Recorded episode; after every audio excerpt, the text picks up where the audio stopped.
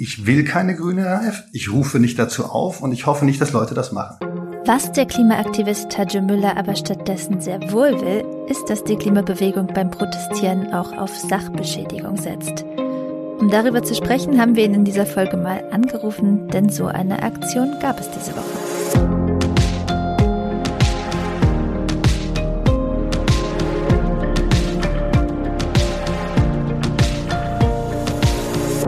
Ihr hört das Klima-Update, den Nachrichtenpodcast von Klimareporter, aktuell in Zusammenarbeit mit der Taz. Ich bin Susanne Schwarz, ich bin Redakteurin bei Klimareporter und im Ressort Wirtschaft und Umwelt der Taz und ich spreche heute mit meiner Klimareporter-Kollegin Sandra Kirchner, die sich auch in ein paar Minuten dazuschalten wird. Aber erstmal habe ich heute einen Gast hier im Klima-Update, nämlich den Klimaaktivisten Tajim Müller. Hallo, Herr Müller. Hallo, Frau Schwarz, vielen Dank für die Einladung. Herr Müller ist sozusagen Klimaaktivist erster Stunde in Deutschland, ähm, hat lange als Klimagerechtigkeitsreferent für die Rosa-Luxemburg-Stiftung gearbeitet und äh, unter anderem die Gruppe Ende-Gelände mitgegründet. Äh, die ist sicher vielen ein Begriff. Das sind die, die in weißen Maleranzügen Tagebaue besetzen und so. Schon mal als kleiner Teaser vorab, gleich haben wir noch zwei weitere Themen parat, nämlich das Schicksal des Kohledorfs Lützerath in NRW und auch wie die weiße Weihnacht, die sich ja viele christlich Sozialisierte immer erträumen, im Klimawandel entwickelt. Ähm, ja, und wir, Herr Müller, wir sprechen jetzt auch über eine ziemlich christlich angehauchte Klimaaktion. Also zum Nikolaustag haben sich anonyme AktivistInnen auf der Plattform Indie Media dazu bekannt, in München die Luft aus den Rädern zahlreicher SUVs gelassen zu haben. Ähm, und sie hinterließen dort jeweils Zettel mit Grüßen vom Krampus, also einer Schreckgestalt für böse Kinder, die den Nikolaus begleitet, wie ich mir ehrlich gesagt erst seither angelesen habe. Auch ich musste es um, ähm, erstmal googeln. Ich war auch Krampus, war ich. Ja. Ja, ein krampfender Campus? Nein, aber ich, ich hatte genau selber, ja. Ja, ich hatte da gar keine Verbindung dazu. Aber also in diesem Fall ermahnt der Krampus jedenfalls, äh, Klimaschutz über Statussymbole zu stellen. Ähm, und ich habe am Montag mit der Polizei in München telefoniert. Da waren drei Fälle bekannt. Also wahrscheinlich hält sich das Ausmaß dieser Aktion doch so ein bisschen an Grenzen. Ähm, aber Herr Müller, sagen Sie mal, Sie treten ja regelmäßig für friedliche Sabotage als Mittel der Klimabewegung ein. Ja. Rettet man das Klima, indem man Autos kaputt macht? Ähm, zuerst mal ist die Antwort darauf natürlich per se nein. Man rettet nicht das Klima, indem man Auto kaputt, Autos kaputt macht. Man rettet aber auch nicht das Klima durch Emissionshandel, man rettet nicht das Klima durch große Demos, man rettet nicht das Klima durch Ende Geländeblockaden, man rettet nicht das Klima durch Klimagipfel. Wir sind in einer Situation, in der wir eingestehen müssen, dass wir einfach nicht wissen, wie man das Klima rettet. Ähm, aber friedliche Sabotage kann eine Art und Weise sein, die Kosten für ökonomische Akteure und die Gesellschaft zu erhöhen einer Politik, die die Welt zerstört und unsere Zukunft klaut und jetzt schon anderen, jetzt schon Menschen das Leben klaut. Nicht nur in Bangladesch, sondern auch im Rheinland. Also ob die Zerstörung von Gegenständen in der Öffentlichkeit als Gewalt wahrgenommen wird oder nicht, ähm, das ist ja sowieso sehr kontextabhängig. Bei einem Polterabend zum Beispiel habe ich jetzt noch niemanden von gewalttätigen Ausschreitungen sprechen hören oder so, ne? Aber ich schätze beim Kaputtmachen von Autos oder Infrastruktur im Allgemeinen, also von Gegenständen, an denen andere Menschen ein Interesse haben, äh, da wird für viele die Lage klar sein. Also sind sie nicht besorgt, dass die Klimabewegung ihre gesellschaftlichen Pluspunkte verliert? Für die gesellschaftlichen Bonus, für die gesellschaftlichen irgendwie Gummibärchenpunkte, die wir da bekommen haben, oh, ihr seid so toll, haben wir uns bisher nichts kaufen können. Ich meine, die Klimabewegung war so beliebt und so populär. Und was kriegen wir am Ende? Ein Kohleausstieg 2038, der aus klimapolitischer Sicht völlig, völlig lächerlich ist. So, das heißt, für die Society Likes Us Punkte können wir uns nichts kaufen. Zumindest zu wenig kaufen, sagen wir es so. Ich, bin, ich bleibe bei de facto nichts. Ein Gesetz, das den Kohleausstieg 2038 erst durchzieht, ist, wie Sie wissen, eine Bestandsgarantie de facto für Braunkohlekraftwerke. Deswegen sage ich, das ist nichts. Das heißt, ich bin mir total darüber bewusst, dass man dann öffentliche Sympathien verlieren wird. Wenn ich mir angucke, wie viele Leute äh, zum Beispiel hinter Ende Gelände stecken, also eine Klimagruppe, die bisher, ja, deren Effekt immer eher symbolisch war. Natürlich bewusst, ne? Ähm, aber also da war dann vielleicht mal für ein paar Stunden ein Schornstein aus und es gab riesige Bilder. Aber das hat jetzt nicht RWE dazu bewogen zu sagen, gut, das wird uns jetzt zu teuer, jetzt hören wir mal auf mit der Kohle. Ähm, wenn das jetzt ihr Ziel ist, Großkonzernen das Geschäft ganz praktisch zu vermiesen, äh, da brauchen sie ja unglaublich große Kapazitäten an Leuten, die bereit sind, sowas A ständig zu machen und B sehr wahrscheinlich ins Gefängnis zu gehen. Also ist das realistisch? Ob diese Menschen lange ins Gefängnis gehen, is in a way up to society. Wir wissen, dass Gerichte im sozialen Kontext Entscheidungen treffen. Liebe Bürgis, macht einfach keine Moral Panic, wenn solche Aktionen auftauchen. Aber im Grunde ist es so, diese Aktionen sind notwendig und ich will der Gesellschaft erklären, dass sie vielleicht nicht in ihrem Sinne, aber in ihrem Interesse sind.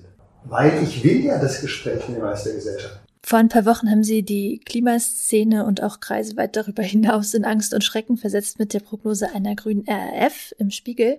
Terror ist ja praktisch das Gegenteil von friedlicher Sabotage, also von dem, was sie eigentlich fordern. Absolut. Ähm, und jetzt erscheint das in den meisten Medien direkt in einem Atemzug. Ärgern Sie sich schon, dass Sie das in den Mund genommen haben? Nee, überhaupt nicht. Also mir war völlig klar, dass es ein Aufreger wird.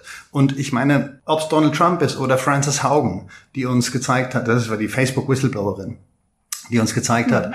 dass ähm, bei Facebook negative Emojis im, vom Algorithmus höher bewertet werden als positive Emojis weiß, ich weiß auch aus jahrelanger Medienarbeit, Provokation schafft Raum. Dadurch, dass sich alle, ob Roda Verheyen in zwei Interviews schon oder Fridays oder andere, sich von der grünen RAF distanzieren, was ja völlig richtig ist, die will ja niemand, die will ja auch ich nicht, haben sie dann den Raum, der zwischen der grünen RAF und dem jetzigen steht, dieser Raum wird dann aufgemacht.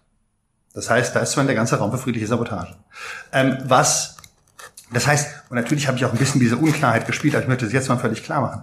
Ich will keine grüne RAF, ich rufe nicht dazu auf und ich hoffe nicht, dass Leute das machen. Mein Pitch in dem Spiegel-Interview war doch nicht, ey, Bürgertum, pass mal auf, ich organisiere jetzt eine grüne RAF, sondern, liebes Bürgertum, wenn du dich weiterhin so extrem irrational den völlig nachvollziehbaren und vernünftigen Forderungen der Klimabewegung verschließt, dann wird es eine Situation geben, die einfach ziemlich hässlich wird. Weil ihr werdet nichts machen, manche Leute werden extrem radikal werden, denen will wir extrem aus dem Auge geben. Und by the way, um nochmal zu erklären, warum ich die grüne RAF nicht haben will, alle Genossinnen, die ich kenne, die damals in den 70er und 80er linke Politik gemacht haben, waren richtig sauer auf die RAF. Weil man konnte irgendwann keine linke Politik mehr machen. Es war nur die Frage, bist du für oder gegen die Stammheimgefangenen? Und ähm, das war eine Situation, die für die Bewegung total scheiße, die hat auch die Gesellschaft nicht weitergebracht. Das ist das, was ich verhindern will, denn es geht mir im Endeffekt nicht per se um eine Radikalisierung der Klimabewegung. Es geht mir um eine Radikalisierung der Klima- oder ein Anfangen von Klimapolitik. Darum geht es mir. Ich habe da politisch und handwerklich einige Fehler gemacht. Ich hätte mich mit einigen Akteuren viel besser absprechen müssen. Das ist mir tatsächlich sehr unangenehm und da haben Leute auch zu Recht darauf hingewiesen, dass es sehr macho-trampeliges Diskursverhalten ist. Aber die Intervention hat ihren Zweck völlig erfüllt. Herr Müller, vielen Dank für dieses Gespräch. Auch Ihnen vielen Dank. Entschuldigung, wenn das ein bisschen länger gedauert hat, aber bei bestimmten dieser Dinge ähm, habe ich halt dann doch etwas äh, vielleicht zu viel zu schwätzen. Hat uns gefreut und ähm, ja, ich wünsche Ihnen erstmal noch einen schönen Tag. Und jetzt gucken wir mal, ob Sandra sich dazu schaltet. Hallo. Ah, hi. Das hat ja gut geklappt. Ja, schön dich zu hören und ähm, wir steigen direkt in unser zweites Thema ein, würde ich sagen, und äh, bleiben da sogar in der Klimabewegung. Genau, wir schauen nach Lützerath. Das ist ein Dorf in Nordrhein-Westfalen, direkt im rheinischen Kohlerevier. Die meisten BewohnerInnen von Lützerath wurden schon umgesiedelt, damit RWE das Dorf abreißen und den Tagebau Garzweiler erweitern kann. Aber ein Bauer ist bei seinem kleinen Weiler geblieben und ist jetzt akut von der Abbaggerung durch RWE bedroht. Wir haben über Bauer Eckhard Heukamp und Lützerath schon im Oktober hier im Podcast gesprochen.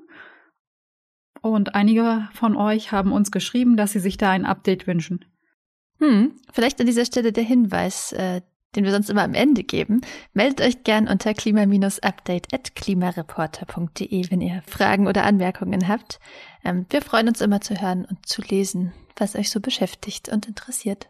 Ja, jedenfalls hat sich die Lage einiger Kohledörfer mit der neuen Ampelregierung verändert. Hm. Und deshalb dachten wir, das ist ein guter Zeitpunkt, um dort mal wieder hinzugucken. Genau, du hast es gerade schon gesagt, in Lützerath leben eigentlich nur noch ganz wenige Menschen. Aber das hat sich jetzt geändert, denn dort ist ein Klimacamp entstanden. Rund 200 KlimaaktivistInnen sind jetzt dauerhaft in Lützerath und bauen Hütten und Baumhäuser und geben sich Mühe, da praktisch eine Utopie zu leben, also selbstverwaltet und möglichst frei von Hierarchien. Ähm, die Entscheidungen werden basisdemokratisch gefällt und die anfallende Arbeit wird in Arbeitsgruppen organisiert. Ähm, also da gibt's mehrere Sachen. Einerseits muss sich das Camp natürlich verpflegen, also es muss sich zum Beispiel um Essen gekümmert werden. Und dann bereiten sich die AktivistInnen eben auf die drohende Räumung von Lützerath durch RWE vor. Ja, und jetzt gucken wir uns noch die politische Gemengelage an. Äh, ein Großteil der Flächen hat ja RWE schon in seinen Besitz gebracht, also von den EigentümerInnen abgekauft. Und seit letztem Jahr lässt RWE Häuser in Lützerath abreißen und Flächen roden. Aber Eckhard Heukamp weigert sich eben zu verkaufen. Seine Familie betreibt da schon seit mehreren Generationen Landwirtschaft und er möchte seinen Hof, auf dem übrigens auch das Klimacamp entstanden ist, nicht aufgeben. Ähm, wie es damit weitergeht, das liegt gerade bei einem Gericht und zwar beim Oberverwaltungsgericht Münster. Das ist also schon eine höhere Instanz. Da ist es schon ein paar Mal hin und her gegangen, weil RWE eben lieber früher als später enteignen will und sogar schon eine vorzeitige Besitzanweisung beantragt hat und Herr Heukamp sich dem entgegensetzt. Die Entscheidung wird für den 7. Januar erwartet, die kann aber auch früher kommen. Hm. Ja, RWE hat vor Gericht gesagt, dass man nicht räumen will, äh, bis eben die Entscheidung des Gerichts gefallen ist. Aber weil ein Großteil der Flächen in Lützerath sowieso schon RWE gehören, ähm, ist es zumindest denkbar, dass der Konzern eben weite Teile von Lützerath schon früher räumen und roten könnte. Und darauf bereiten sich die AktivistInnen in Lützerath vor. Die wollen das natürlich verhindern und äh, sie argumentieren mit einem Gutachten, was die lokale Initiative Alle Dörfer bleiben in Auftrag gegeben hatte. In dem schreibt das Deutsche Institut für Wirtschaftsforschung, dass Lützerath eigentlich nicht abgebaggert werden müsste aus energiewirtschaftlicher Sicht.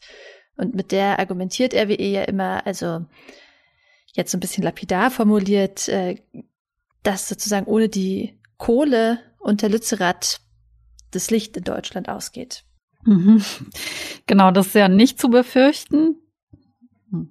Aber interessant ist auch, wie die neue Regierung, die ja seit dieser Woche im Amt ist, sich zu diesem Thema verhält, nämlich gar nicht. Im Koalitionsvertrag schreiben SPD, Grüne und FDP, dass man die Dörfer Keienberg, Kuckung, Beverath sowie Ober- und Unterwestrich erhalten will.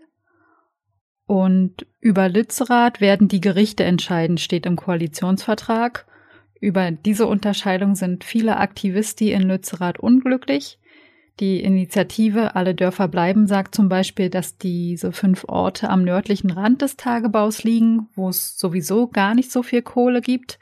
Und da hätte RWE wahrscheinlich auch nicht bis 2038 rangemusst. Und aktuell sieht es ohnehin nicht so aus, als wären Kohlekraftwerke dann überhaupt noch wirtschaftlich und am Laufen. Und vor diesem Hintergrund sagen die Aktivisten eben, da ist es halt einfach, den Fortbestand von diesen Dörfern zuzusagen, die wahrscheinlich eh nicht mehr in praktischer Gefahr sind. Hm. Ja, auf der anderen Seite hat die Unterscheidung natürlich einen gewissen Sinn, weil in diesen fünf Dörfern die Planungen eben noch nicht so weit fortgeschritten sind wie in Lützerath. Äh, und letztendlich liegen solche Entscheidungen auch eh eigentlich in NRW. Aber was die Bundesregierung sagt, also wofür die sich stark macht, das hat natürlich Strahlkraft. Ähm, da kann man wahrscheinlich schon sehen, dass sich die neue Bundesregierung bei Lützerath äh, eben nicht mit ihrem politischen Gewicht äh, in die Situation hineinschmeißt, ähm, obwohl sie selbst davon ausgeht, dass der Kohleausstieg früher als bisher geplant absolviert wird, was ja dann logischerweise auch einen geringeren Kohlebedarf nach sich zieht. Ja, und wir kommen zu etwas Erfreulichem, nämlich dem schönen Blick aus dem Fenster, den ich heute schon den ganzen Tag hab und du wahrscheinlich auch. Hm. In Berlin hat es geschneit und der Schnee bleibt sogar liegen. Äh, eigentlich ganz schön, oder? Hm, super schön. Ähm, und wenn ihr auch im Osten von Deutschland oder im Süden wohnt, dann habt ihr wahrscheinlich auch Schnee abbekommen. Im Westen und im Norden eher nicht so. Tja, Zumindest hier im Osten dürfte der Schnee erstmal nicht allzu lange liegen bleiben, weil die Temperaturen bald wieder steigen sollen. Und das führt uns auch zu unserem nächsten Thema. Weiße Weihnachten. Die kommen in Bilderbüchern vor und werden in Weihnachtsliedern besungen und so weiter. Und da interessiert uns natürlich, wo wir ja den Planeten aufheizen.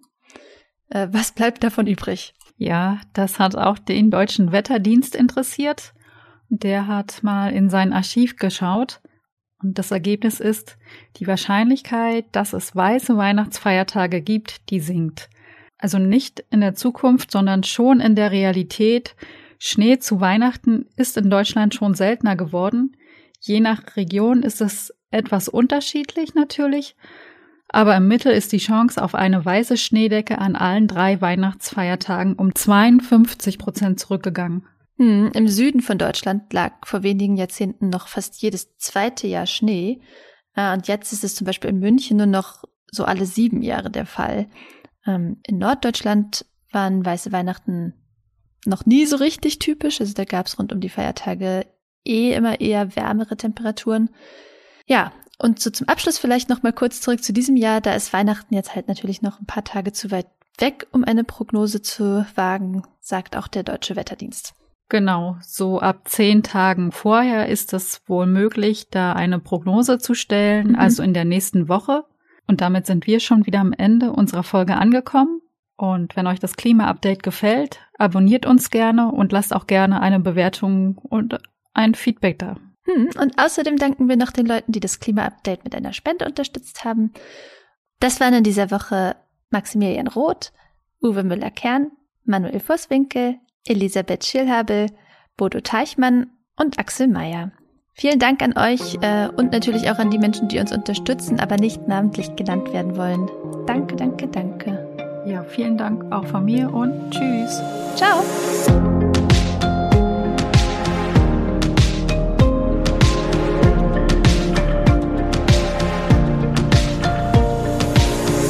Klima-Update ist ein Projekt des Klimawissen e.V., zurzeit in Kooperation mit der Taz. Es wird im Wechsel moderiert von Verena Kern, Sandra Kirchner, Susanne Schwarz und Lena Wirber.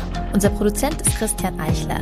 Ihr könnt unsere Arbeit mit einer Spende unterstützen. Wenn ihr euch das vorstellen könnt, klickt auf den Spendenlink in der Podcast-Beschreibung.